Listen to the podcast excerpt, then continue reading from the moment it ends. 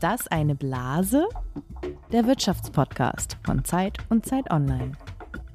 Sag mal, Zacharias, wann hast du das letzte Mal Essen bestellt? Puh, also das muss vor Weihnachten gewesen sein noch. Dazwischen haben wir natürlich häufiger gekocht, aber das war bei einem asiatischen Restaurant und es war sogar ganz altmodisch, nämlich wir haben angerufen oder ich habe angerufen und äh, dieses Restaurant hat nämlich noch überhaupt gar keinen Lieferdienst, gar keine Website. Man muss da richtig auf unserem Zettel ablesen, welches Gericht man möchte und hat dann auch ein bisschen Angst, dass das alles irgendwie falsch war oder die das falsch verstanden haben, so wie früher. Aber äh, also wir haben das auch zum ersten Mal probiert auf Empfehlung, dieses Restaurant. Und es ist alles angekommen und es war auch echt ganz gut, muss man sagen. Und wie war es bei dir? Hast du das letzte Mal dich in deine App eingeloggt bei Lieferando oder was weiß ich und hast dir was geholt? Ja, ich glaube, das war tatsächlich so, wobei, wenn ich jetzt so drüber nachdenke, habe ich gar nicht privat bestellt, sondern wir haben hier im Büro was bestellt, als die Produktionsnacht mal wieder länger gedauert hat und wir irgendwie keine Lust hatten, in die Zeitkantine ans Buffet zu gehen. Da haben wir irgendwie für alle mal hier auf dem Flur was bestellt. Aber ich würde sagen, das ist ja wirklich ein ziemlich großes Phänomen. Da braucht man jetzt gar nicht so bei seinen eigenen Erlebnissen unbedingt zu graben, sondern man muss eigentlich nur auf die Straße schauen und da sieht man schon die ganzen Fahrer, die einem da entgegenkommen. Die meisten in Deutschland zumindest, die sind orange, das sind die Fahrer von Lieferando. Dann gibt es aber natürlich auch noch andere Unternehmen, Volt zum Beispiel, die sind türkis. Dann gibt es noch Gorillas, die sind schwarz und Flink, die sind pink. Also es ist wirklich so eine ganz bunte Mischung, die man da auf deutschen Straßen mittlerweile findet. Ja, es ist aber auch ein Phänomen, glaube ich, das vor allen Dingen in den Städten oder in den großen Städten so sichtbar ist. Und in den ländlichen Regionen gibt es ja auch, die Lieferdienste, aber da läuft es, glaube ich, eher so noch auf der informelleren oder weniger digitalisierten Ebene ab mit ja, kleineren Autos oder so wie bei meinem Laden neulich per Telefon. Aber das ist heute unser Thema. Also wir wollen äh, fragen, was ist los auf dem Markt für Lieferdienste? Da hat sich ja in den letzten Jahren wirklich sehr, sehr viel getan. Das hat wohl jeder mitbekommen.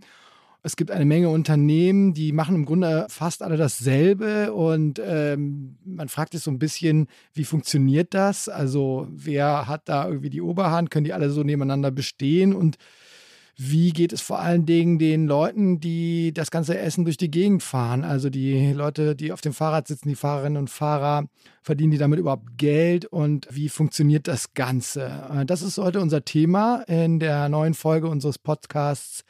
Ist das eine Blase? Das ist der Wirtschaftspodcast von Zeit und Zeit Online. Und jedes Mal geht es um Geld, Macht und Gerechtigkeit hier. Genau, und alle zwei Wochen reden wir über ein aktuelles Thema, einen Trend, einen Hype und fragen uns ganz am Ende der Folge, ist das eine Blase, die bald zerplatzen wird oder wird das uns tatsächlich noch für längere Zeit begleiten? Und heute mit mir am Mikrofon ist Zacharias Zacharakis. Du bist Redakteur im Wirtschaftsressort von Zeit Online. Und du bist Ann-Kathrin Nezig. Du bist auch Redakteurin im Wirtschaftsressort, aber von der Zeit in Hamburg. Außerdem haben wir gesprochen mit Ralf Wenzel, dem Gründer von Food Panda, auch einem Lieferdienst, und dem Online-Supermarkt äh, Joker.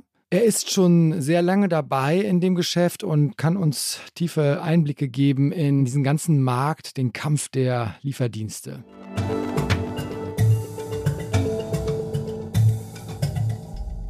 Du, Angatrin, beschäftigst dich schon länger mit diesem Geschäftsfeld, muss man sagen, das ja sehr stark in den äh, letzten Jahren digitalisiert wurde, wo einfach auch wahnsinnig viele Anbieter, Unternehmen reingedrängt haben. Aber wir wollen erstmal schauen, was passiert überhaupt, also so ein bisschen verstehen, was sich getan hat in diesem Markt für Lieferdienste und was kann man darunter überhaupt verstehen? Also kann man das irgendwie fassen, definieren? Was ist so ein, was macht ein Lieferdienst überhaupt? Ja, also es gibt natürlich ganz grundsätzlich gesprochen alle möglichen Arten von Lieferdienste, die Dinge durch die Gegend transportieren. Aber wir wollen uns heute konzentrieren auf Essenslieferdienste.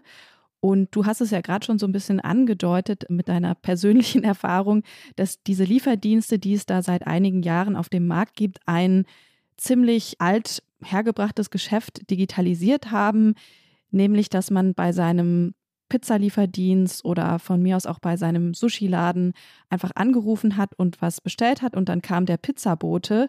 Und diese Unternehmen haben sich gedacht, das ist doch irgendwie so ein bisschen altmodisch, wir digitalisieren das jetzt mal.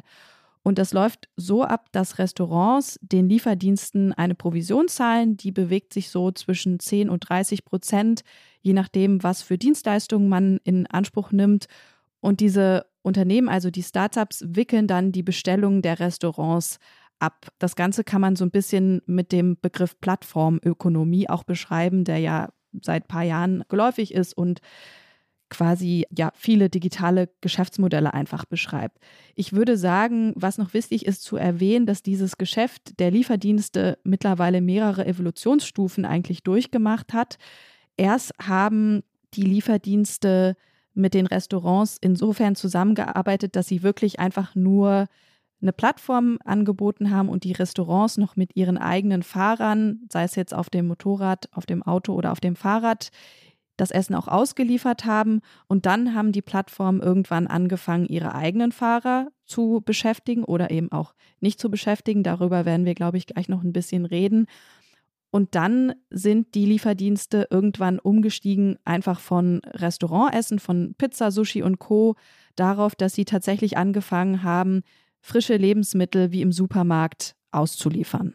Ja, wenn man jetzt in einer der größeren deutschen Städte wohnt, hat man ja inzwischen, du hast es eben gesagt, oder schaut man inzwischen auf jede Menge verschiedene Farben, die so durch die Gegend fahren meistens auf Fahrrädern eben. Also man hat die große Auswahl zwischen sehr vielen verschiedenen Diensten, die auch ein bisschen unterschiedliche Angebote haben. Was mir nicht klar ist, warum da in letzter Zeit einfach so viele nebeneinander sich platzieren konnten in diesem Geschäftsfeld, was ja, was es ja vor ein paar Jahren noch gar nicht gab. Was hast du eben beschrieben? Also wie geht das überhaupt? Und warum gibt es so viele? Also ich würde sagen, das liegt vor allem daran, dass es ehrlich gesagt nicht so besonders viel braucht, um in den Markt einzusteigen. Also das Geschäft an sich ist ziemlich simpel. Man braucht jetzt nicht irgendwie eine total tolle Idee noch oder man braucht kein absolut ausgefallenes technisches Know-how, sondern es reicht einfach, Geld zu haben von Investoren, um in den Markt einzusteigen. Davon muss man natürlich die Fahrer bezahlen, man muss Mitarbeiter bezahlen, die in der Zentrale sitzen, aber man muss vor allen Dingen sehr viel Geld für Werbung ausgeben, um sich erstmal die Aufmerksamkeit der Kundinnen und Kunden zu verschaffen. Und dann setzen die Lieferdienste einfach darauf, dass sich so ein Verdrängungswettbewerb abspielt. Also das nennen die ganz oft The Winner Takes It All Prinzip. Also dass es einen Lieferdienst gibt, der dann durch das Marketing besonders viel Aufmerksamkeit erzeugt und dass die Kunden dann auch immer wiederkommen. Ich beobachte den Markt, hast du ja gesagt, schon ziemlich lange und mir kommt das manchmal so ein bisschen vor wie Monopoly-Spielen. Also diese Unternehmen sind ja meistens auch nicht nur in Deutschland unterwegs, sondern in der ganzen Welt, in ganz Europa und steigen dann manchmal wirklich so im Monatstakt in neue Länder ein oder kaufen Wettbewerber ein. Und wenn es dann nicht so gut läuft in einem bestimmten Land, trennen sie sich dann auch wieder ganz schnell davon und steigen aus. Also so ein bisschen tatsächlich wie bei Monopoly. Ja, also aus der persönlichen Erfahrung heraus haben ja auch wahrscheinlich die meisten gemerkt oder festgestellt, dass während der vergangenen zwei Jahre man vielleicht doch ein paar Bestellungen mehr gemacht hat, gerade in den Zeiten, als ja anfangs in der Pandemie die Restaurants auch einfach zu hatten und keine Gäste zugelassen waren in den Räumlichkeiten, hat man vielleicht hier und da mal bestellt. Jetzt ist es so ein bisschen vorbei mit Corona, nicht nur in Deutschland, auch in den anderen Ländern. Und man fragt sich, was denn jetzt passiert auf, auf diesem Markt. Also hat sich das nochmal neu gruppiert? Haben das die Unternehmen überhaupt gemerkt? Äh, Geht es für die so toll weiter? Oder wie hast du das beobachtet, was jetzt wirklich in diesem Jahr passiert ist? Es gab ja noch ganz andere Herausforderungen, die die Unternehmen jetzt, also 2022, im vergangenen Jahr erlebt haben. Ja, also ich würde sagen, dass eigentlich 2022 ein total verrücktes und turbulentes Jahr war für viele Lieferdienste. Das kann man ziemlich gut an einem Beispiel vielleicht mal erklären. Ähm, Gorillas, die ja auch in Deutschland unterwegs sind und das Versprechen haben, dass sie Lebensmittel in zehn Minuten, glaube ich, oder zwölf Minuten liefern, also in sehr kurzer Zeit. Und Gorillas, muss man wissen, die gab es vor drei Jahren noch gar nicht. Also die wurden im Mai 2020 gegründet, inmitten der Pandemie und sind dann erstmal wie verrückt gewachsen, haben in ganz viele Länder in Europa investiert, haben massenhaft Geld auch von Investoren eingesammelt. Und dann kam aber irgendwann im letzten Jahr der Punkt, dass das Geschäft von Gorillas einfach nicht mehr so gut gelaufen ist, dass die Kunden weniger bestellt haben und dass alles, was sie gemacht haben, die ganze Infrastruktur, diese schnellen Lieferungen einfach auch sehr teuer waren und sie nicht wussten, wie das weitergeht und dann nach Investoren gesucht haben, die nicht gefunden haben und dann jetzt vor ein paar Wochen von einem Konkurrenten einfach übernommen wurden. Okay, also es ist einiges im Umbruch in diesem, in diesem Markt. Das kriegt man wahrscheinlich als Kunde auch ein bisschen mit, wenn ständig neue Player dazukommen oder wieder verschwinden. Und wir haben es erwähnt, du kennst dich aus, du hast schon viel recherchiert zu Lieferdiensten. Äh, deswegen bist du heute die prädestinierte Partnerin für unser Spiel Fakt oder Fantasie. Also ich habe die Ehre, dir zwei Fragen stellen zu dürfen und du musst sagen, was ist wahr, was ist erfunden. Ich hoffe, du freust dich, weil das ist ja deine Premiere heute, richtig? Ja, genau. Wir haben ja in unserer Weihnachtsfolge so ein bisschen darüber gewitzelt, dass ich noch kein Fakt oder Fantasie selbst beantwortet habe. Aber the pressure is on, würde ich sagen. Also schieß los. Also ja, ich habe so ein bisschen rumgesucht und überlegt, ich steige einfach so in die Medias Res und frage dich, das beliebteste Gericht, das sich Menschen in Deutschland bestellen, und zwar nach Angaben des größten, soweit ich weiß, immer noch größten Dienstes Lieferando, ist nach wie vor die Pizza. Also ich glaube, das ist schon seit Ewigkeiten so. Was würdest du sagen? Stimmt das oder ist das erfunden? Hm. Ich würde sagen, das ist erfunden und zwar, weil du hast ja gesagt, das ist nach Angaben von Lieferando und ich würde sagen, dass es eben noch viele andere, gerade spezialisierte Pizzalieferdienste gibt, die nicht auf Lieferando sind. Also Domino's würde mir da zum Beispiel einfallen oder auch noch ein paar andere, die vielleicht es immer noch geschafft haben, unabhängig von Lieferando zu bleiben. Von daher würde ich sagen, das ist Fantasie. Ja, das ist richtig. Es ist, also es ist ein bisschen schwierig zu sortieren, weil es keine Angaben gibt, die sozusagen äh, wirklich alle Käufe aller Unternehmen zusammenfassen würden. Da fallen ja auch natürlich die nicht digitalisierten Restaurants drunter. Das heißt, es gibt Umfragen und laut Umfragen ist wohl Pizza immer noch relativ weit oben. Aber äh, Lieferando sagt, das beliebteste Gericht bei ihnen ist seit einiger Zeit der Cheeseburger. Der ist auf Platz 1 und nach vorne gekämpft hat sich wohl zuletzt auch die Pommes, also wirklich Pommes frites, komischerweise. Und Pizza folgt bei Lieferando erst ähm, aktuell auf Platz 5, soweit ich das sehe. Das heißt, äh, ja, es ist Bewegung drin in diesem, in diesem Ranking. Okay. Genau. Und dann habe ich gedacht, gucken wir doch mal auch in die Geschichte dieses Marktes. Wir haben über die Restaurants gesprochen, aber Lieferdienste, das weitet sich ja heute so ein bisschen aus, also vor allen Dingen bei Gorillas und äh, dergleichen, die eben auch Lebensmittel liefern, die jetzt nicht zubereitet sind, zum Beispiel auch Tiefkühlkost. Und Tiefkühlkost auf Rädern gibt es in Deutschland aber schon relativ lange. Vielleicht kommen jetzt so Bilder in deinem, vor deinem inneren Auge auf und ähm, es sind meistens so kleine Transporter mit so einem Kasten hinten drauf, also der Tiefkühlwagen. Und der älteste Lieferdienst in Deutschland für solche Tiefkühlkost, also das sind dann diese Gerichte, meistens in Tüten oder in Kartons abgepackt, die man sich dann ganz leicht zubereiten kann. Also der älteste solche Lieferdienst ist Eismann, ein Unternehmen aus äh, Mettmann bei Düsseldorf. Ist das Fakt oder Fantasie? Was würdest du sagen?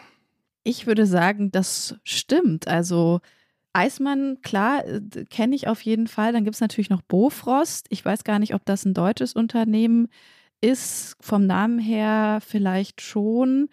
Und ich glaube auch, dass ja, wenn wir jetzt so mal ganz weit zurückgehen, so Anfang des 20. Jahrhunderts, da gab es ja irgendwie so eine kleine Revolution auf dem Lebensmittelmarkt. Da gab es dann auf einmal Konserven und die Leute haben nicht mehr so viel selbst gekocht und irgendwie wurde dadurch die Industrialisierung vieles erleichtert. Und ich kann mir schon vorstellen, dass da auch jemand aus Mettmann bei Düsseldorf auf die Idee gekommen ist, einfach tiefgekühltes Essen zu verkaufen und auch auszufahren. Ja, das stimmt und es ist auch ein bisschen gemein von, von mir gewesen, dadurch so in die Irre zu führen. Also tatsächlich ist, sind es diese beiden, Bofrost und Eismann, die den Markt beherrschen der Tiefkühlkostauslieferung.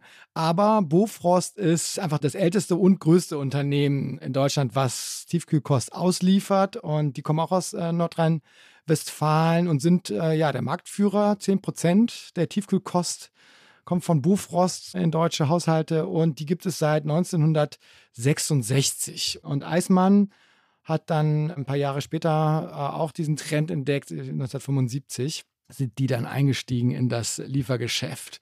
Ja, aber das war doch nicht schlecht. Schon mal 50 Prozent Rate für dich. Okay, 50 Prozent ist ja schon klar, das ist der Zufall, ne?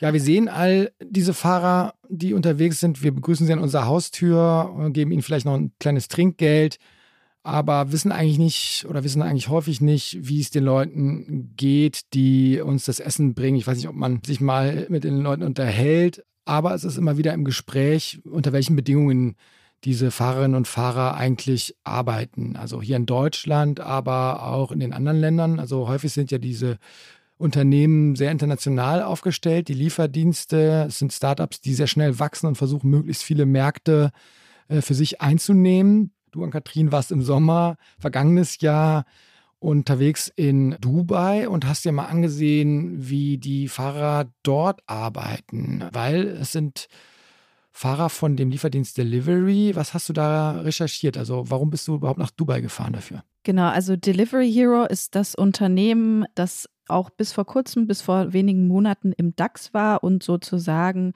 eines der deutschen Vorzeige-Lieferunternehmen war. Und interessanterweise ist Delivery Hero aber gar nicht mehr in Deutschland aktiv, sondern hat sein Geschäft inzwischen ausschließlich international, unter anderem eben in Dubai beziehungsweise in den Vereinigten Arabischen Emiraten. Und das ist ein sehr wichtiger Markt auch für das Unternehmen. Die ganze Region in, in den Golfstaaten ist total wichtig und vor allen Dingen auch die einzige Region, in der Delivery Hero Geld verdient und schwarze Zahlen schreibt. Das fand ich einerseits interessant. Das andere, was mich auch interessiert hat, ist, dass ich gelesen habe, so im Mai ungefähr war das vergangenen Jahres, dass in Dubai und in den gesamten Vereinigten Arabischen Emiraten die Fahrer von Delivery Hero gestreikt haben, was dort ziemlich ungewöhnlich ist, weil es auch de facto verboten ist. Und der Leidensdruck der Fahrer war aber ganz offenbar so groß, dass sie sich drüber hinweggesetzt haben. Und da habe ich mir gedacht, da muss ich doch eigentlich mal genauer hinschauen. Genau, also bist du hingefahren und warst einige Zeit dort unterwegs. Was hast du da erlebt? Wie konntest du mit den Fahrern sprechen? Wie bist du überhaupt an sie rangekommen? Also ich habe schon in Deutschland angefangen, ein bisschen Kontakt aufzunehmen zu einigen Fahrern, vor allen Dingen über Social Media, aber auch über Kontakte von Menschen, mit denen ich gesprochen habe. Und dann bin ich eben im Sommer, im August war das, nach Dubai gefahren und habe da einfach auf der Straße teilweise Fahrer angesprochen in Malls, wo die gewartet haben auf ihre Bestellung. Und ich war eigentlich total überrascht davon, wie viele Fahrer das sind. Also das habe ich wirklich überhaupt nicht gedacht. Das war wirklich so eine ganze Armee von Fahrern. Man muss vielleicht einmal noch der Vollständigkeit halber sagen, dass die Fahrer nicht direkt für Delivery Hero arbeiten, sondern es ist ein bisschen kompliziert. Es gibt dort ein Tochterunternehmen, ein hundertprozentiges Tochterunternehmen von Delivery Hero, das heißt Talabat.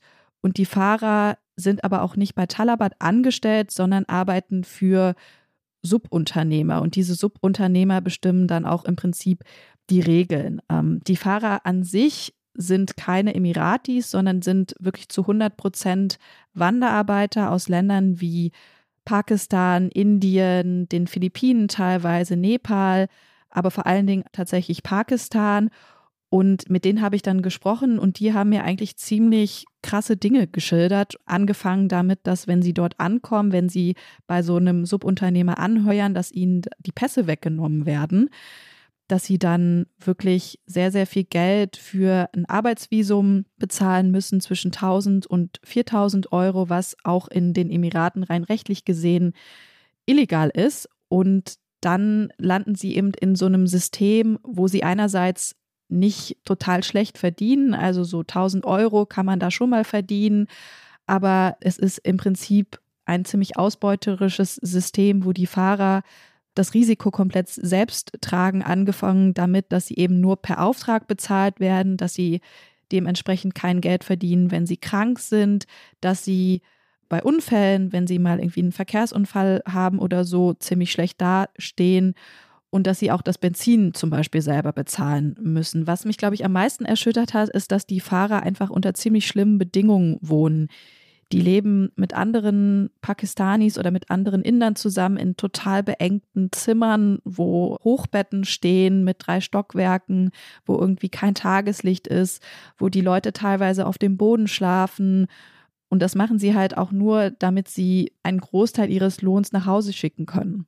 Also ganz so extrem wie die Bedingungen dort sind, ist es wahrscheinlich oder sehr sicher in Deutschland nicht, würde ich jetzt mal sagen, oder in Europa auch. Trotzdem hört man ja auch hier immer wieder Kritik an den Bedingungen in den deutschen Lieferdiensten. Wie sieht es hier aus? Also es gab ja auch immer mal wieder Streiks, glaube ich, in den größeren Städten. Was tut sich bei den Fahrerinnen und Fahrern hierzulande? Also klar, es ist natürlich überhaupt nicht mit Dubai oder auch anderen Ländern vergleichbar. Einfach aus rechtlichen Gründen ist die Situation in Deutschland ganz anders.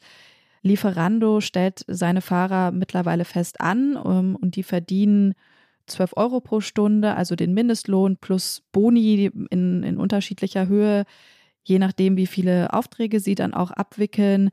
Aber trotzdem ist die Situation alles andere als gut, würde ich sagen. Und die Fahrer sind nicht wirklich zufrieden mit ihrer ganzen Situation. Es gibt immer wieder Debatten um die Schichtpläne zum Beispiel, um Befristung, um Unfälle, die zwangsläufig auch auf der Straße natürlich passieren, um den ganzen Arbeitsdruck. Das kann man sich ja auch vorstellen, dass das eben kein ganz einfacher Job ist. Aber was ich interessant finde tatsächlich, das hat sich auch so ein bisschen in den letzten Jahren entwickelt, dass irgendwie eine Politisierung stattgefunden hat unter den Fahrern. Also natürlich nicht bei allen, aber es gibt da schon auch so immer mehr Wortführer, immer mehr Fahrerinnen und Fahrer, die sich wirklich auch interessieren für ihre eigene Situation und die anderen Fahrern helfen wollen und die beispielsweise Betriebsräte gegründet haben und äh, auch sehr lautstark den Medien gegenüber teilweise ihre Interessen vertreten. Also es ist ja jetzt auch interessant zu hören, welche Perspektive unser Gast auf diese ganzen Fragen hat, also auf das, wie es den Fahrern geht, wie die Bedingungen sind, vor allen Dingen eben hier in Deutschland.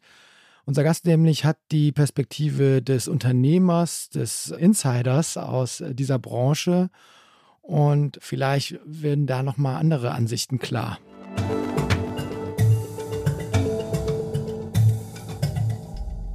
Ralf Wenzel ist das, was man einen Serienunternehmer nennt. Anfang der 2000er Jahre gründet er zusammen mit den Samba-Brüdern den Klingeltonanbieter Yamba. Wir erinnern uns noch alle an den Crazy Frog, der etwas nervig war. Später machte er den Essenslieferdienst Foodpanda groß und nach einem Ausflug zur Investmentfirma Softbank hat er jetzt ein neues Unternehmen gegründet. Joker, das liefert Lebensmittel bis an die Haustür und macht im Prinzip was ähnliches, was auch Gorillas und Flink machen. Das Besondere allerdings ist, dass Joker nicht in Europa aktiv ist, sondern in Südamerika. Und deswegen pendelt Herr Wenzel auch zwischen New York und Berlin, wo wir ihn jetzt begrüßen. Hallo. Hallo, vielen lieben Dank. Ja, die Sambas haben ja in der deutschen Internetszene einen ziemlich legendären und nicht so ganz einwandfreien Ruf, muss man sagen. Wie war es denn, mit denen zusammenzuarbeiten? Also aus meiner Sicht waren die Samba-Brüder Pioniere des deutschen Internetunternehmertums, die es das erste Mal geschafft haben, Internetgeschäftsmodelle hier in Deutschland zu implementieren, anzuwenden, äh, zum Erfolg zu bringen. Und ein Großteil der heutigen deutschen Internet-Unternehmensszene hat sich aus diesem Kontext dann auch ergeben. Insofern bei aller Kontroverse oder möglicher Kritik waren sie ganz deutlich und ganz objektiv die Pioniere gewesen, einige der Pioniere gewesen, haben viele neue Standards gesetzt, haben Internetunternehmertum in ganz Europa populär gemacht, und haben eine ganze Generation an neuen Gründern hervorgebracht, die dann später und bis heute mehrere erfolgreiche ähm, Internetunternehmen weltweit aufgebaut haben. Und sie haben tatsächlich aber auch eine neue Art des Führungsstils und eine neue Art des Unternehmertums eingeführt und initiiert, das unmittelbarer war, das direkter war, das mit Sicherheit auch ehrlicher war und transparenter war und dadurch den Fokus auf Implementierung gesetzt hat, nicht auf Politik, nicht auf Komplikationen, sondern auf möglichst schnelle und pragmatische Weise Firmen aufzubauen und zum Erfolg zu bringen. Und Sie sind dann nach der Zeit bei Yamba ziemlich schnell in der Essensbranche gelandet und haben eben auch mit den Sambas zusammen 2012 Foodpanda gegründet. Und wenn wir uns erinnern, das ist zehn Jahre her, das war im Prinzip noch die Zeit, wo man ja, wo man Flyer von einem Pizzadienst im Briefkasten gefunden hat, wo man bei der Pizzeria angerufen hat und seine Pizza bestellt hat, die dann irgendwie nach Hause geliefert wurde. Was war die Idee von Foodbanda? Was wollten Sie anders machen als so, wie es bis dahin lief? Also es gab tatsächlich noch einen weiteren unternehmerischen Zwischenschritt, dass ich zusammen mit einigen Kollegen und Freunden nach der Zeit bei Yamba einen großen Online-Bezahldienst aufgebaut habe, wir sind also damals nach äh, London gezogen, haben von dort aus über einige Jahre den Online-Bezahldienst Moneybookers entwickelt, so das europäische Äquivalent von PayPal, das dann auch weiter global ausgerollt worden ist und haben diese Firma dann später sogar bis an die Börse gebracht, wo sie heutzutage unter dem Namen PaySafe weiterhin aktiv ist. Also das war so ein bisschen der Zwischenschritt gewesen, bevor ich mich dann den Essenslieferungen äh, gewidmet habe.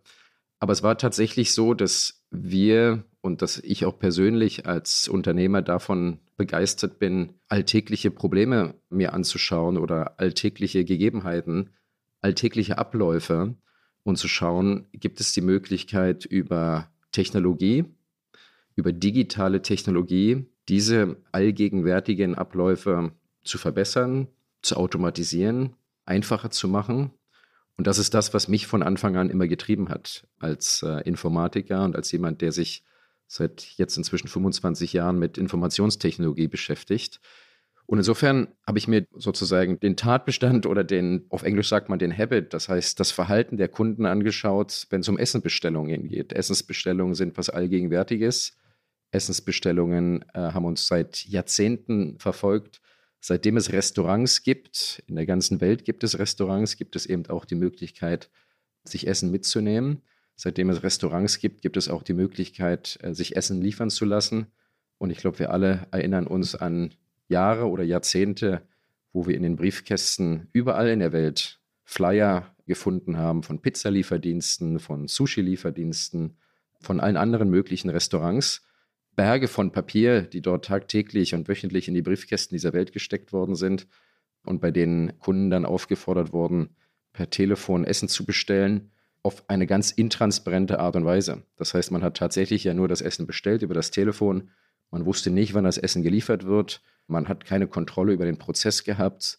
Oftmals kam nicht das an, was man wirklich bestellt hatte. Und auch die Bezahlung war etwas, was man nicht übers Telefon abwickeln konnte, sondern was dann tatsächlich in Form von Cash bei der Lieferung passiert ist. Also es war ein Kundenverhalten, ein Bedarf von Kundenseite, aber auch von Restaurantseite, dieses Geschäft zu verbessern, transparenter zu machen, einfacher zu machen, auch eine größere Auswahl zu ermöglichen. Und als wir damals angefangen haben, Foodpanda zu gründen, waren die Telefonbestellungen von Restaurants tatsächlich noch allgegenwärtig. Das hat damals fast 100 Prozent des Marktes ausgemacht. Und durch unsere Erfahrung von den vorangegangenen zehn Jahren, in denen wir eben verschiedene Internetgeschäftsmodelle aufgebaut haben, uns angeschaut haben, welche Art der Webseiten, welche Art der Applikationen, welche Art von Bezahlungen, welche Art von Technologien kommen eigentlich in Frage äh, und werden von Kunden angenommen und könnten hier angewendet werden, um den Prozess der Essensbestellung und der Essenslieferung zu vereinfachen und zu verbessern und eben auch effizienter und profitabler zu gestalten.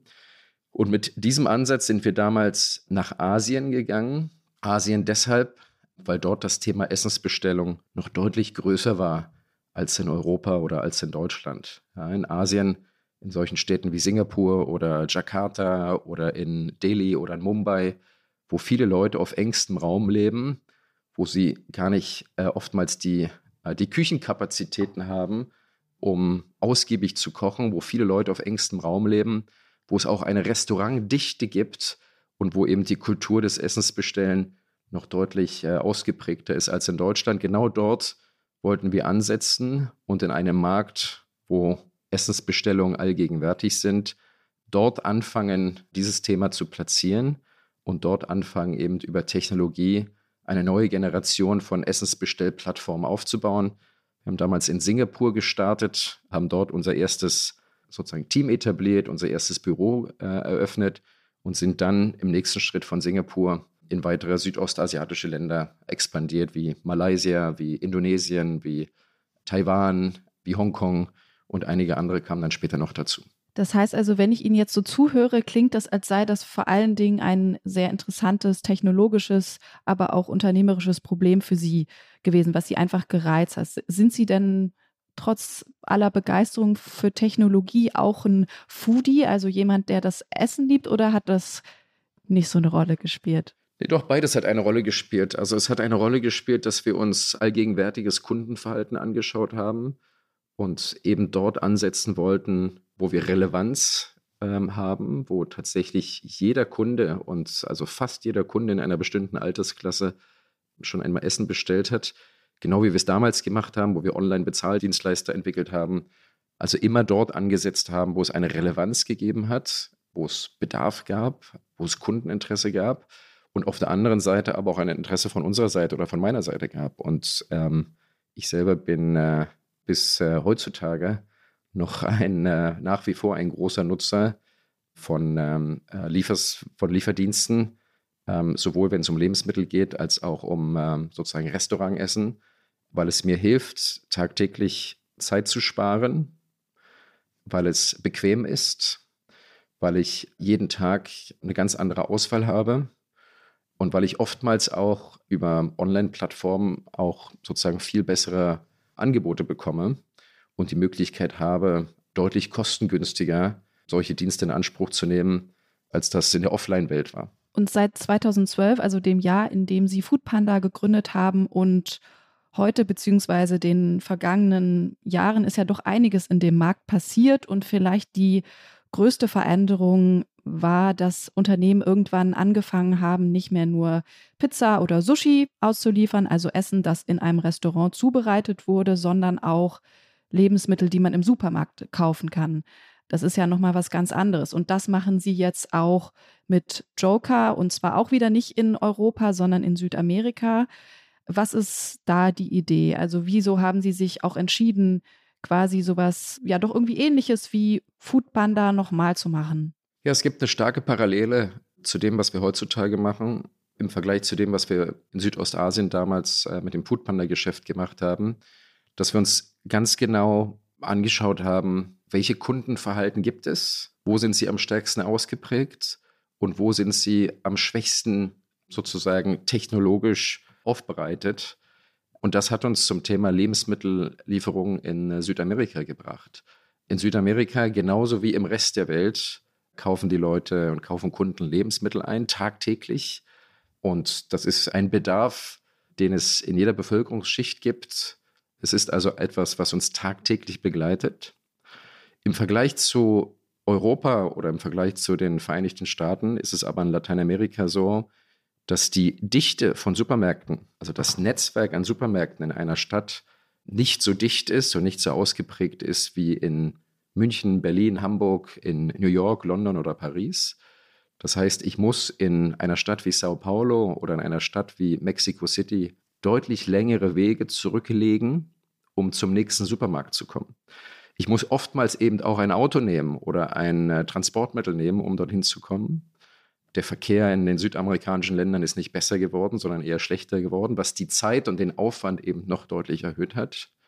Und es ist eben so, dass in den meisten südamerikanischen Ländern und in den entsprechenden Supermärkten das Angebot eben nicht vergleichbar ist mit manchen westeuropäischen Supermärkten, wo ich innerhalb eines Supermarktladens eben alle meine täglichen Bedürfnisse sozusagen erledigen kann.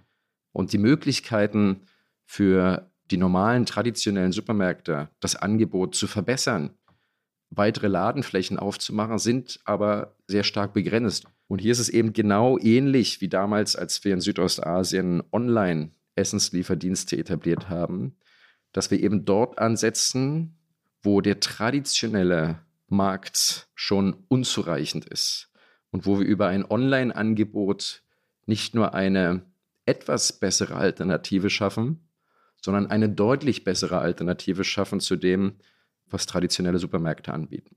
Und wir erlauben es eben heutzutage in Städten wie Sao Paulo, wie in Mexico City, wie in Rio de Janeiro und anderen Essen, Lebensmittel, aber auch sozusagen Hygieneartikel und alle Artikel des täglichen Bedarfs nach Hause geliefert zu bekommen. Das auch in einer äh, sozusagen möglichst schnellen äh, Zeitspanne. Wir versuchen also möglichst in einer Zeitspanne von 15 bis 20 Minuten, je nach Stadt und je nach Viertel, die Artikel zu jedem äh, nach Hause zu liefern. Und wir können heutzutage eben in all diesen riesengroßen, wir nennen sie Megastädten wie Mexico City oder wie Sao Paulo, jeden einzelnen Kunden in dieser Stadt innerhalb von 15 bis 20 Minuten erreichen. Und wir erlauben es eben auch deutlich preisattraktiver zu sein, indem wir sozusagen effiziente Lieferstrukturen und effiziente Einkaufsstrukturen implementiert haben, die unseren Dienst nicht teurer bepreisen als äh, die Artikel in dem jeweiligen Supermarkt. Insofern ist sowohl unser Angebot von der Vielfalt der Artikel, die wir über einen Einkauf anbieten können und liefern können, von der Zeitersparnis, aber auch von der Preisgestaltung her, sind wir also eine deutlich verbesserte Option zu jeder traditionellen Art des Lebensmitteleinkaufes in Lateinamerika. Wir müssen jetzt einmal kurz übers Geld sprechen. Sie haben mit Joker natürlich, wie das alle jungen Unternehmen tun, Geld eingesammelt von Investoren und zwar ziemlich viel Geld und sind auch innerhalb wirklich kurzer Zeit zu einem sogenannten Einhorn aufgestiegen. Das ist ein Startup, das von den Investoren mit mehr als einer Milliarde Dollar bewertet wird. Und es ist normalerweise was, was manchmal viele Jahre dauert, also was sich nicht innerhalb von kurzer Zeit, innerhalb von wenigen Monaten abspielt. Haben Sie sich manchmal selbst gefragt, was passiert hier eigentlich gerade? Ist das nicht ein bisschen verrückt, so viel Geld in so kurzer Zeit? Wir waren uns von Anfang an darüber im Klaren, dass wenn wir ein effizientes und profitables Unternehmen aufbauen wollen, wir traditionelle Strukturen umkrempeln müssen und traditionelle Strukturen auch neu erfinden müssen und neu aufbauen müssen. Insofern ist der Hauptkapitalbedarf für unsere Firma, für das Joker-Geschäft, liegt darin, dass wir Lieferketten und unsere Supply Chain-Prozesse selber aufbauen. Ja, wir ziehen unsere Waren nicht vom Supermarkt, wir beziehen unsere Waren nicht vom Großhandel, sondern wir gehen möglichst direkt zum Produzenten. Wir gehen zu den Fabriken, wir gehen zu den Farmern und beziehen die Produkte dort, wo sie produziert werden und bilden die gesamte Infrastruktur, die zwischen dem Produzenten liegt und dem eigentlichen Endkunden, bauen oder haben diese gesamte Infrastruktur selber aufgebaut und selber nachgestellt und zwar deutlich effizienter, als das heutzutage bei traditionellen Unternehmen der Fall ist, indem wir eben Mittelmänner ersetzt haben und Mittelmänner ausgeschaltet haben. Und diese Infrastruktur, die aus Warenhäusern, aus Lagerhäusern, aus sozusagen Logistikstrukturen besteht, die musste aufgebaut werden, die muss in jedem Land quasi separat aufgebaut werden. Aber wenn sie dann einmal aufgebaut ist, dann erlaubt sie es uns sehr profitabel zu agieren.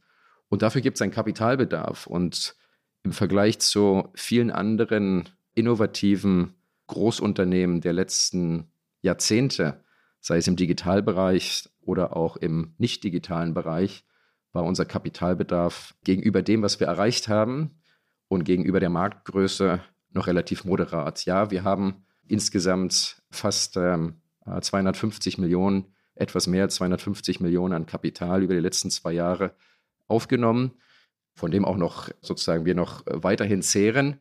Aber dieser Kapitalbedarf im Vergleich zu anderen, die auf den Mars fliegen wollen oder zu anderen Unternehmen, die rein virtuelle Angebote anbieten, ist unser Kapitalbedarf für das, was wir erreicht haben und für die Marktgröße, glaube ich, noch in einem guten Rahmen. Haben denn die Investoren aus Ihrer Sicht vielleicht bei anderen Unternehmen zu viel Geld verteilt? Also ich denke natürlich an Gorillas, die ja auch wirklich sehr stark gewachsen sind, ein Einhorn wurden, auch in sehr kurzer Zeit und dann jetzt im letzten Jahr auf einmal kein Geld mehr hatten und jetzt sogar vor wenigen Wochen übernommen wurden von einem Konkurrenten. Also was, was ist da los auf diesem Markt? Also ich glaube, wenn es eine Kritik am Kapitalmarkt gibt oder wenn es eine Kritik am, an der, an der Investmentphilosophie der letzten Jahre gibt, dann muss diese Kritik wahrscheinlich vor allem in die Richtung geleitet werden, wo Probleme oder Unternehmen gebaut worden sind, die mit unserer reellen Welt nicht mehr viel zu tun haben.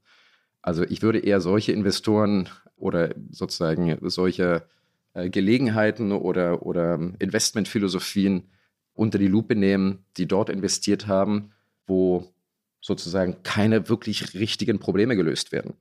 Was Unternehmen wie Joker oder Gorillas oder Flink oder andere Unternehmen machen, ist, dass sie sich anschauen, wie man den Lebensmittelmarkt effizienter gestaltet, transparenter gestaltet, schneller macht, kosteneffizienter macht und so weiter und so fort und damit eigentlich langfristig zu mehr Nachhaltigkeit beiträgt und tatsächlich ein Problem löst, was jeden einzelnen Kunden weltweit tagtäglich betrifft. Es ging aber Milliarden an Investmentsummen in Unternehmen, die rein virtueller Natur sind, die sozusagen virtuelle Güter produzieren, die virtuelle Sachverhalte nachstellen, die virtuelle Welten aufbauen, die auf andere Planeten gehen wollen, ich glaube, da muss man sich genau anschauen, wie viel Investment ist in Sachen geflossen, die diese Welt, auf der wir leben, eben nicht verbessern im tagtäglichen oder in unserem Alltag, sondern sozusagen Blasen aufgebaut haben, die von einer sehr abstrakten Natur sind. Insofern glaube ich, das Geld, das unser, in unseren Bereich geflossen ist, im Verhältnis zu dem Geld, was in viele andere Bereiche geflossen ist, wir da noch deutlich unterrepräsentiert sind als Branche und eigentlich die Rechtfertigung hätten, nach wie vor sozusagen Kapital zu bekommen für die Art und für die sozusagen Größe der Probleme, die wir, die wir versuchen zu lösen. Aber trotzdem, glauben Sie trotzdem, dass am Ende nur einige wenige Lieferunternehmen übrig bleiben werden? Also dass es eine Konsolidierung des Marktes gibt, wie man das ja auch schon bei anderen digitalen Geschäftsmodellen gesehen hat. Also es gab ja auch mal vor einiger Zeit nicht nur Facebook, sondern es gab StudiVZ, andere soziale Netzwerke und am Ende ist eben nur Facebook übrig geblieben. Glauben Sie, dass wir das auch bald sehen werden in Ihrer Branche? Ich glaube, das wird in dieser Branche genauso passieren wie in jeder anderen Branche. Es passiert bei den traditionellen Supermärkten, es passiert im Retail-Geschäft, es passiert bei den Fluglinien, bei den Airlines, es funktioniert im ähm, Travel- und im Reisebereich ich glaube, dass die Branche genauso wie jede andere Branche davon gekennzeichnet sein wird, ob und welche Unternehmen es schaffen, tatsächlich A, profitabel zu agieren. Der Zusammenschluss von Unternehmen wird eine Sache sein, die auch in dieser Branche Vorteile bringen kann, genauso wie in vielen anderen Branchen. Und am Ende des Tages geht es tatsächlich darum, wie setzt man die Sache um. Das Businessmodell ist nicht die tatsächliche Innovation. Das Businessmodell heißt, wir liefern Lebensmittel nach Hause. Das scheint von außen ein relativ einfaches Businessmodell zu sein, ein relativ einfaches Geschäftsmodell. Die Innovation ist aber tatsächlich in der Art und Weise, wie man es macht. Das Wie ist die eigentliche Innovation. Wie schafft man es, effizienter zu sein, profitabler zu sein? Wie schafft man es, eine gute Technologie zu haben? Wie schafft man es, den Kunden tatsächlich ins Zentrum des Interesses zu stellen? Und die Unternehmen, die das Wie am besten lösen, werden die Unternehmen sein, die sicherlich am erfolgreichsten sein werden und die sicherlich auch Prozesse wie Konsolidierungen und Firmenzusammenschlüsse initiieren werden und dort sozusagen eine, eine, eine starke Rolle zu übernehmen. Aber nochmal auf den initialen Punkt zurückzukommen, ich glaube, dass diese Branche genauso wie jede andere Branche konsolidiert und konsolidieren wird und dass es Firmen gibt, die überleben und auch andere Firmen gibt, die vielleicht eine etwas schwierige Zeit haben. Aber das ist ja tatsächlich auch eine große und, wie ich finde, noch ungelöste Frage, ob Lieferdienste überhaupt profitabel arbeiten können. Man muss sagen, dass die meisten das derzeit noch nicht tun. Also da gibt es ein paar wenige, aber die meisten schreiben rote Zahlen. Das liegt einfach daran, dass die Margen ziemlich gering sind und die Kosten relativ hoch sind. Man hat natürlich einmal die Personalkosten, die Lieferfahrer, die man bezahlen muss, ähm, die Marketing-Werbeausgaben, die sind sehr hoch. Wir denken alle an diese vielen Plakatkampagnen von Lieferando beispielsweise in Deutschland, die Fernsehwerbung, das kostet natürlich alles. Und ich würde sagen, eigentlich ist das noch nicht beantwortet, ob Lieferdienste Geld verdienen können. Was sagen Sie?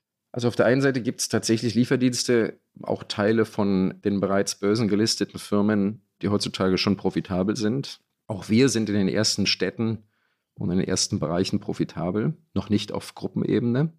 Das ist eine Frage der Zeit. Also insofern, es gibt den, äh, auf Englisch sagen wir dazu, den Proof of Concept. Es gibt den Beweis dafür, dass diese, dass diese äh, Geschäftsmodelle profitabel sein können. Wie gesagt, wir sehen das bei einigen der börsennotierten Firmen, die auch bereits bekannt gegeben haben und veröffentlicht haben, welche Teile ihres Geschäftes, welche Regionen, welche Länder bereits profitabel sind. Und es gibt es, wie gesagt, auch schon bei einigen der noch nicht börsengelisteten Unternehmen, der äh, heutzutage noch privaten Unternehmen.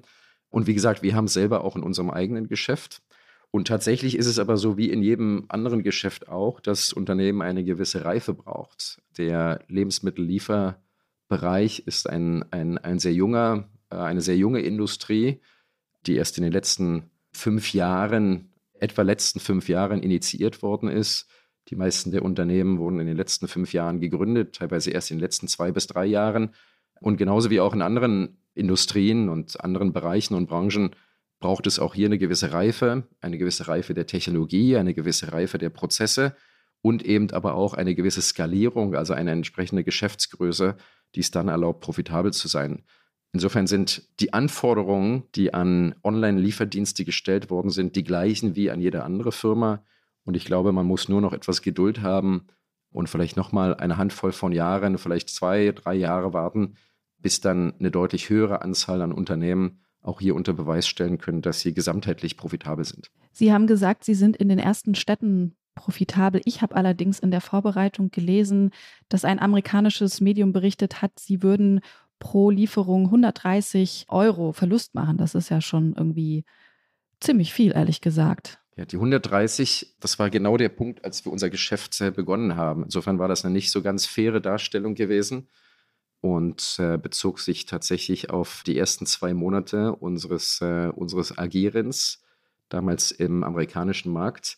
Und wie gesagt, wie ich es eingangs gesagt habe, am Anfang baut man eine Infrastruktur, man investiert in äh, Lagerhäuser, man investiert in Lieferstrukturen, man investiert in Marketing, um initiale Kunden zu gewinnen.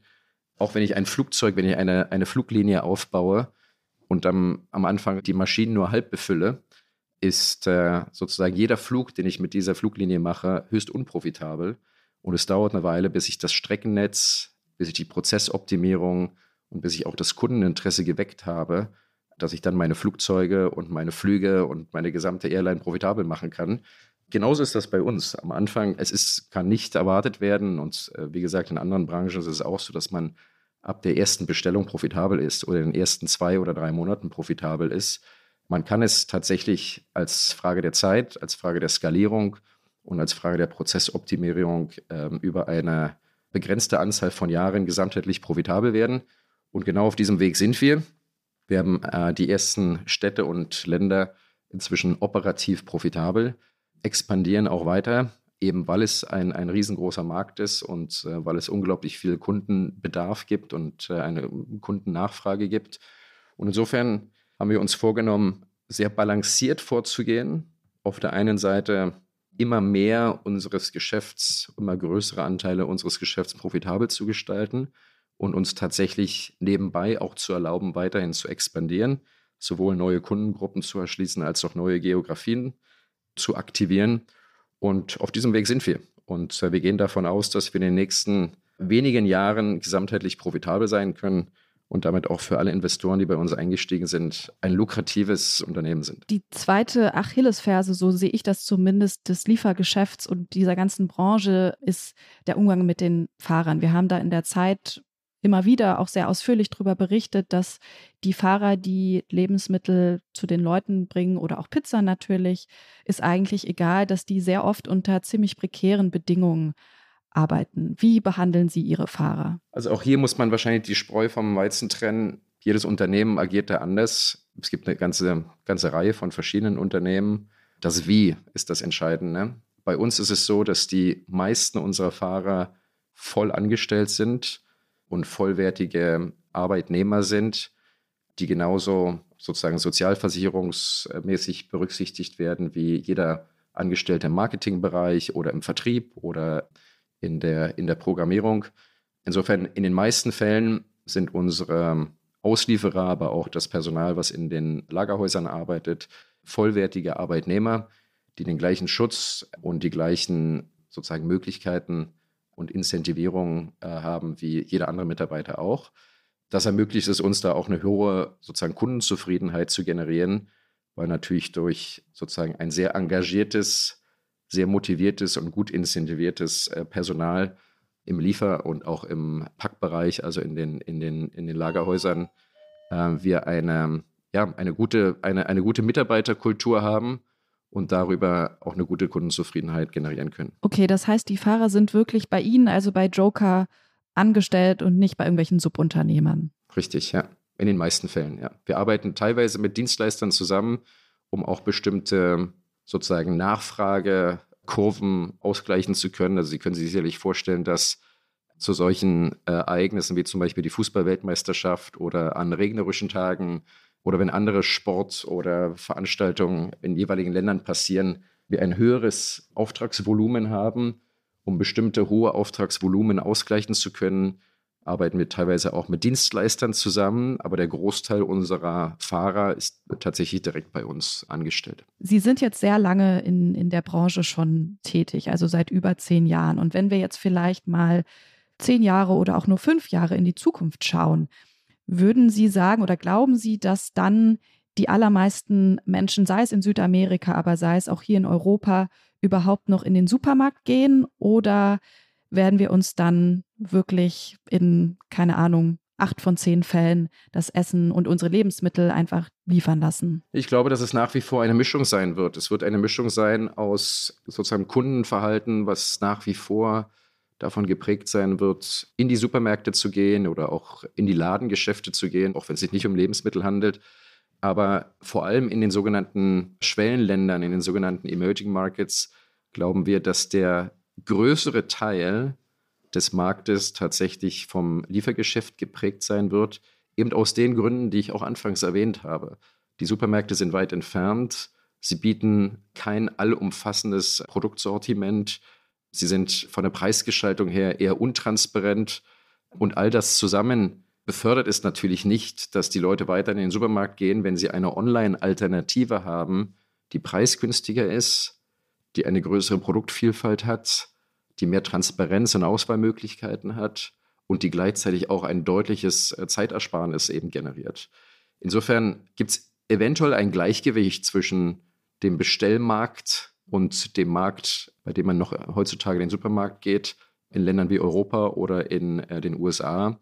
Aber in vielen der Schwellenländer, die eben sowohl demografisch als auch von der Infrastruktur äh, ganz anders gestaltet wird, glauben wir, dass der Großteil des Marktes in den nächsten zehn Jahren eben vom, sag ich mal, Bestellgeschäft geprägt sein wird. Okay, ich finde, das ist ein super Schlusswort.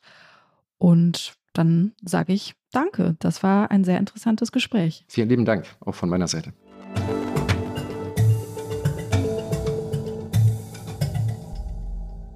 So, und jetzt kommt natürlich wie in jeder Folge die alles entscheidende Frage, die wir uns stellen wollen. Haben wir es bei den Lieferdiensten mit einer Blase zu tun? Was würdest du sagen, Ann-Kathrin? Also ich würde in diesem Fall sagen, auf jeden Fall haben wir es mit einer Blase zu tun. Ich glaube, ich bin selten so entschieden gewesen. Wir haben ja jetzt von Ralf Wenzel gehört, dass es schwierig, aber vielleicht nicht unmöglich ist, mit Lieferdiensten überhaupt Geld zu verdienen. Aber ich würde dennoch sagen, so wie die Situation jetzt ist, gibt es einfach immer noch viel, viel zu viele Unternehmen auf dem Markt. Und mich würde das überhaupt nicht überraschen, wenn wir im Jahr 2023 das sehen, was sich ja jetzt auch schon angedeutet hat, nämlich eine Konsolidierung des Marktes, dass einfach Unternehmen sich zusammenschließen, manche auch verschwinden oder sich zumindest aus noch mehr Märkten zurückziehen. Und ich würde doch einiges, glaube ich, darauf verwetten, dass wir, wenn wir uns in einem Jahr nochmal hier unterhalten würden über das Thema, noch eine ganz andere Marktsituation haben. Was meinst du, Zach? Ja, ich würde dir so leicht widersprechen, weil also ich habe mir das vor ein paar Jahren schon mal angesehen, als noch ganz andere Akteure im Markt waren bei diesen Lieferdiensten. Die sind dann irgendwie verschwunden. Da sind aber halt neue gekommen und das Geschäftsmodell ist immer noch da. Also ich glaube, dass es einen Bedarf gibt für, diese, für diesen Service bei den Leuten, bei den Kundinnen und Kunden. Und das, klar, dass es immer also eine Bewegung der unter den Anbietern gibt und dass sie hart untereinander kämpfen, weil die Margen auch so eng sind in dem Geschäft. Aber dass letztlich dieser Dienst jetzt nicht mehr weggeht. Also, ähm, dass einfach das Angebot vorhanden bleibt. Also, vielleicht ist es auch eine ähnliche Sicht auf die Dinge, die wir beide haben, aber ich glaube, es wird einfach nicht mehr ganz verschwinden. Also, die Blase platzt nicht und dann ist sie weg, sondern es wird einfach bleiben. Okay, ist doch auch mal cool, finde ich, dass wir uns nicht so ganz einig sind. Vielleicht habt ihr, liebe Hörerinnen und liebe Hörer, ja auch eine Meinung dazu. Dann schreibt uns doch gerne eine E-Mail unter blase.zeit.de, auch wenn ihr sonstige Anregungen habt, Lob, Kritik. Wir freuen uns auf jeden Fall sehr und bedanken uns an dieser Stelle natürlich auch wie jedes Mal bei Charlotte und Maria von den Pool Artists und Munia und Ole vom Podcast-Team von Zeit Online. Euch, liebe Hörerinnen und liebe Hörer, vielen Dank fürs Zuhören. Und jetzt würde ich sagen, hat das letzte Wort, wie immer bei uns, ein Tier. Dafür müsst ihr noch ein bisschen dranbleiben.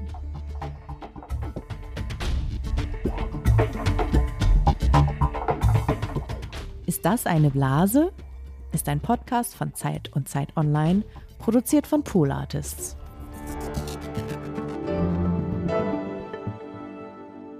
Ich bin jetzt wieder bei unseren Nachbarn und wir suchen die Katze Nelly, die gerade hinter der Pflanze verschwunden ist. Und ähm, wir wollen sie heute fragen, ob die Aktie von Delivery Hero in diesem Jahr noch über 45 Euro steigt. Also der Kurs war ja mal deutlich weiter oben, aber sie haben stark verloren und liegen jetzt ungefähr bei 45 Euro. Und wir wollen eben Nelly fragen, wird die Aktie zum Ende des Jahres über 45 Euro steigen?